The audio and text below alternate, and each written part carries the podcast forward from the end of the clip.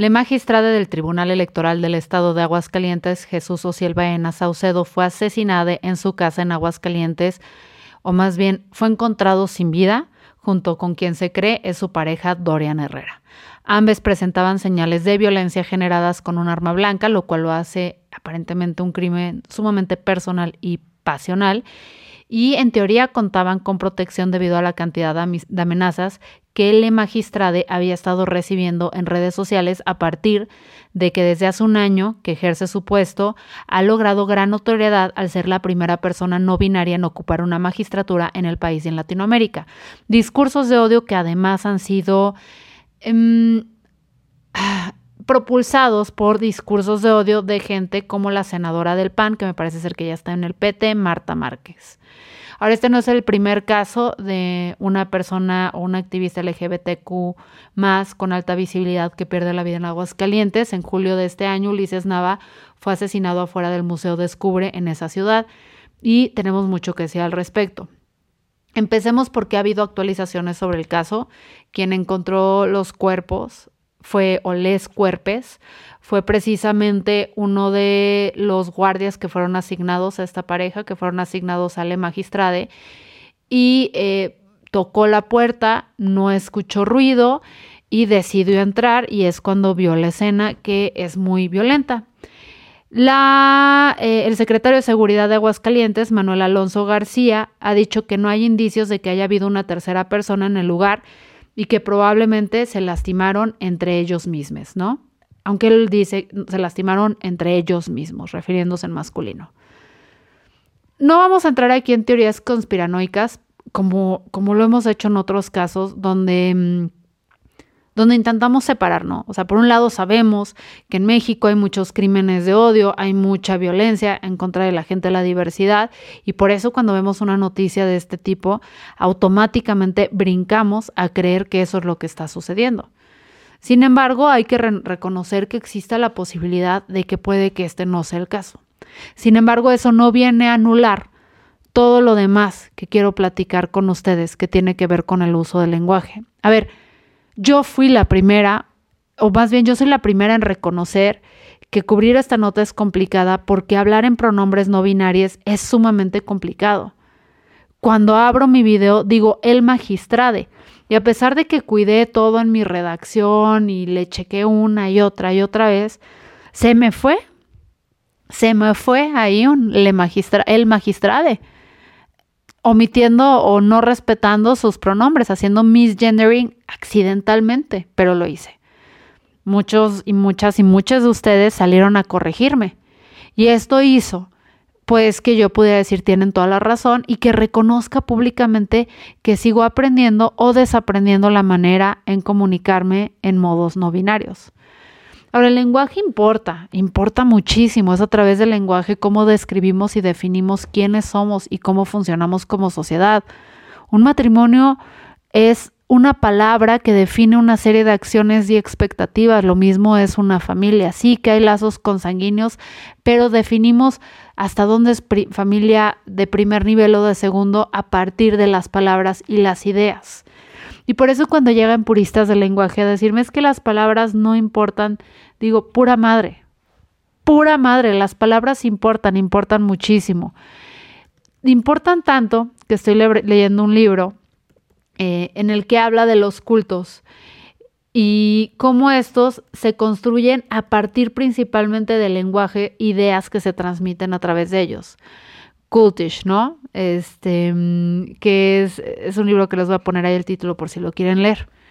Entonces, hay otro caso, por ejemplo, no me acuerdo si es en Francia o en, en, Alemania, en un país o en Estados, no, no Estados Unidos porque no se usan pronombres. Creo que es en Francia y Alemania donde en un país el puente es en masculino, en Alemania, y en Francia es femenino. Y a la hora que vemos estas ideas, estos conceptos llevados a la acción, en el país donde el pronombre es masculino, los puentes son grandes, son fuertes, son rígidos, son, son masculinos, mientras que en el otro idioma son delicados, ¿saben? Que son los, los atributos que le damos a los distintos géneros. Entonces, el idioma sí influye e impacta en la manera en que nos comportamos y que visualizamos el mundo Y esto lo han platicado hasta el cansancio muchísimos expertos. Y es precisamente lo que me llama la atención. A ver, todas, todas, todas nos podemos equivocar a la hora de hablar con una persona no binaria o hablar con una persona trans y hacer sin querer un misgendering. Te corriges, pides una disculpa y le das para adelante aprendiendo. Sin embargo, creo que como comunicadores cada vez tenemos que ser más exigentes a la hora y más disciplinados a la hora de comunicarnos. Por, hablaba del caso de López Dóriga en mis videos, donde eh, hace su artículo que dice hayan muerto al magistrado Ociel Baena en su casa de Aguascalientes. Yo primero brinqué con el hayan muerto porque dije, ¿cómo lo mataron? Que ya está saliendo información donde, ojo, ¿eh? Ni para un lado ni para el otro. Les estoy informando las cosas que salen. Todavía no hay conclusiones, simplemente es mi responsabilidad traer la información que tenga a la mano en este momento para que ustedes estén al tanto. Pero López Doriga está haciendo una práctica responsable al no brincar asunciones como lo, lo podría hacer y como lo hice yo, ¿no? Eh, entonces, eso me brincó. Y lo segundo que me brincó es que dicen muerto masculino al magistrade, magistrade entrecomillado, o sea, Baena en su casa de Aguascalientes, o sea, el Baena, quien se autodenominaba magistrade, que él se autodenominaba, se me hace que es como burlándose de, ay, se autodenomina, pero me vale madre porque el resto del artículo voy a decir fallado muerto al interior, el licenciado, o sea, siempre se refieren a él en masculino.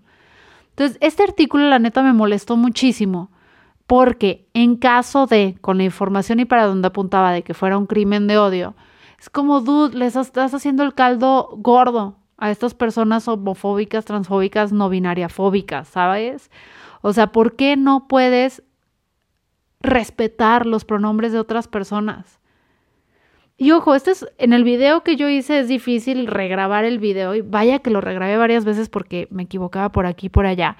Este es un maldito artículo escrito que salió hace horas y fácilmente podrían regresar y corregirlo, pero no lo hacen y eso francamente me molesta.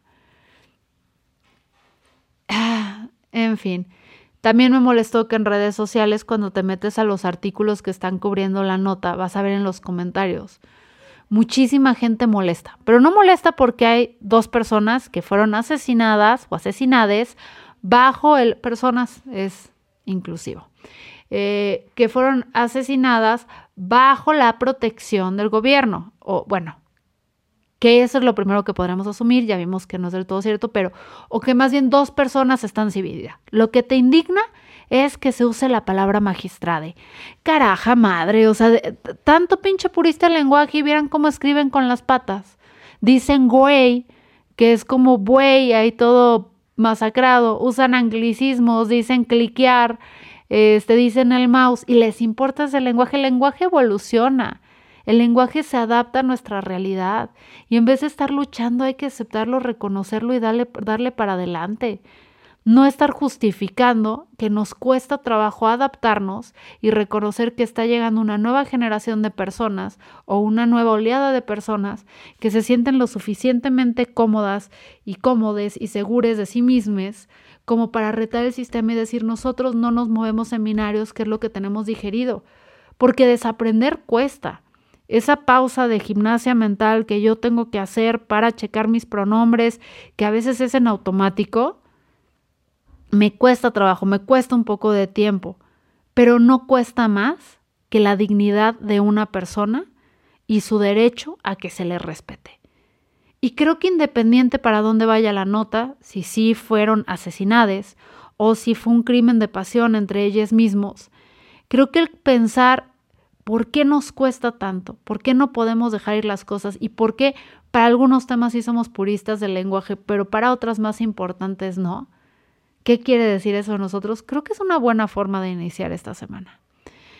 En fin, esta es la tercera vez que tengo que grabar este podcast. Las primeras, no, como la quinta, fue porque tuve que cambiar mucho los pronombres y me equivocaba.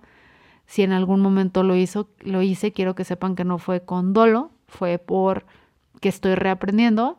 Y eh, la última vez que lo grabé, pues no había salido la información de que las autoridades están apuntando a que esto fue una lesión que se hicieron entre ellas sea lo que sea, es una historia trágica que les mantendré actualizados, ¿va? Yo soy Fernanda Dudet, no les quiero porque no les conozco.